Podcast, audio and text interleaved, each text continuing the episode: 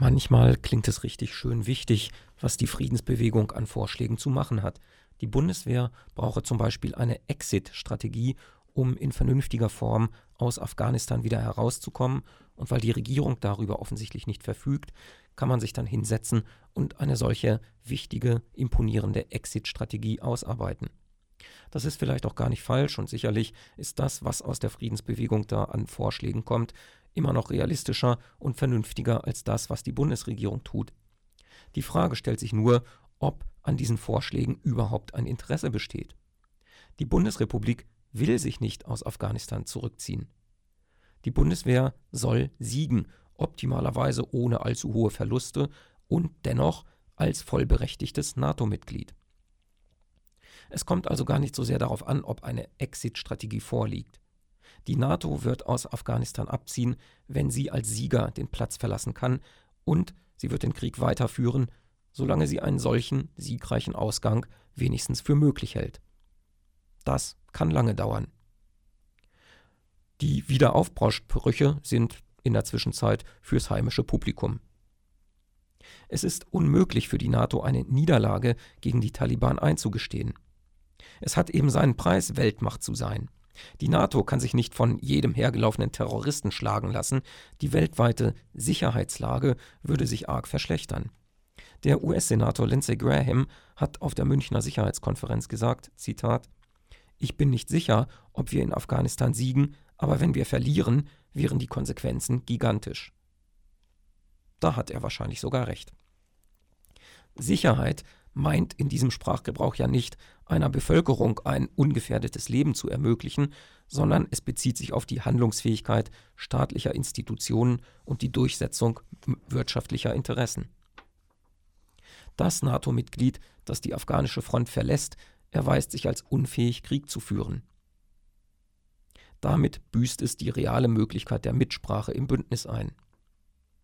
Die Bundesrepublik hat versucht, sich am Krieg zu beteiligen, ohne sich allzu sehr hineinziehen zu lassen. Sie wollte Mitsprache bei minimalem Risiko. Das freut naturgemäß die Bundesgenossen wenig. Bisher war diese Politik allerdings nicht ohne Erfolg. Es ist allerdings fraglich, ob es so weitergehen kann. In der Frankfurter Allgemeinen Zeitung vom 6. Februar hat Außenminister Steinmeier schon gesagt, dass deutsche Soldaten die Sicherheit in Afghanistan Zitat, auch durch Gebrauch von Schusswaffen gewährleisten müssten. Das deutsche Engagement reduziere sich nicht auf, Zitat, Schulen bauen und Brunnen herrichten. Zumal es in Afghanistan nicht nur um Afghanistan geht, darum geht es vielleicht sogar am allerwenigsten. Dieser Krieg ist auch ein Testfall für die NATO. Wie müssen die internen Strukturen beschaffen sein? Wie muss die Organisation des Militärbündnisses reformiert werden, um siegreich Kriege führen zu können. In diesem Sinne wurden auch einige Reformvorschläge auf der Münchner Sicherheitskonferenz geäußert und die sind ein Reflex auf die afghanischen Erfahrungen. Da geht es zum Beispiel um die Abschaffung der Vorbehalte, die jedes NATO-Mitgliedsland einbringen kann, wenn es um die Teilnahme an einer Militäroperation geht. Diese Vorbehalte sollen wegfallen.